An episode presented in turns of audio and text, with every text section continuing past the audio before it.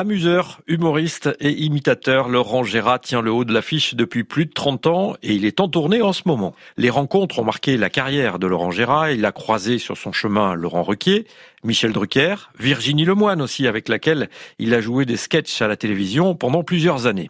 Et pour fêter ses 30 ans de scène, eh bien, il tourne avec le spectacle Sans modération, dans lequel il reprend les voix qui ont fait son succès.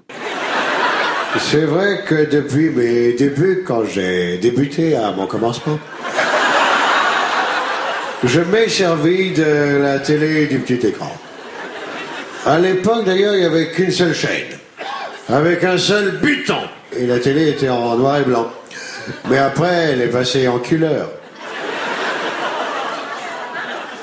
Pas en couleur de mûche, hein.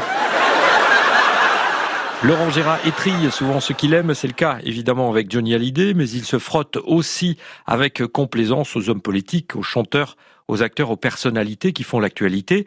Et souvent, il est féroce, mais c'est pour la bonne cause, celle du rire. L'humour est, exutoire, donc mhm. euh, nous on dit des vacheries à leur place, donc ils sont contents de venir nous voir. Mais je remarque sincèrement une espèce de ferveur au milieu de ce marasme, une espèce de ferveur du public qui vient à la fin et qui fait des beaux sourires et qui dit merci parce que je crois que c'est normal, on est en, période de crise, euh, ça, ça, a toujours existé.